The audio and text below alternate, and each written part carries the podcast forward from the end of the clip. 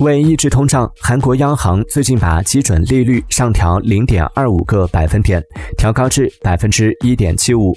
这是韩国自去年八月以来的第五次加息。受其影响，商业银行等金融机构陆续宣布上调存款和贷款利率。